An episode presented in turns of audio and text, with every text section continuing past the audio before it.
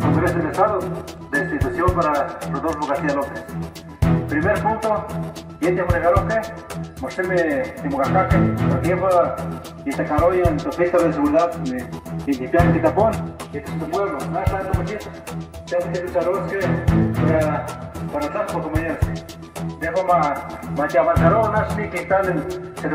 Pues mañana se inicia el proceso de, de, destitución del gobierno y, y, el día martes eh, tenemos una cita para ver el, avance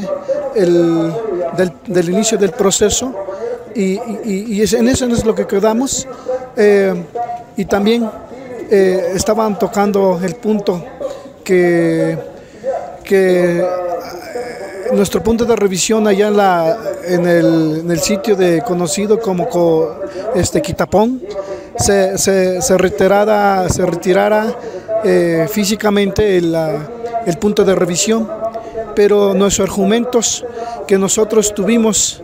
para no, para no, este, para no entorpecer la seguridad que nosotros mantenemos como pueblo, eh, nuestro solicitud fue que nosotros queremos primeramente que existe, que, que salga el, el, el acuerdo, la resolución del, del inicio del proceso. Y nosotros, si no, nosotros, hasta que no salga favorable lo que estamos solicitando, el punto de revisión no se, no se quita. ¿Por qué? Porque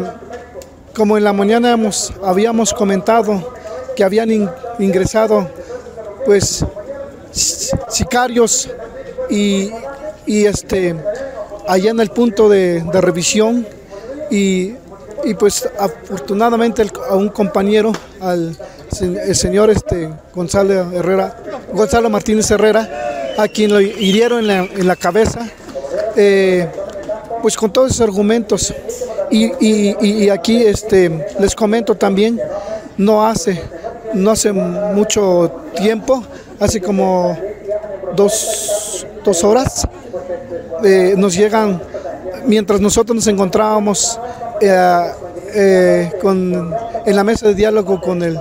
secretario de Gobernación, que, que, que se retiró casi al final del, del, de la mesa de diálogo, nos enteramos que ahí en el, en el lugar denominado Quitapón, nuevamente regresaron este, las personas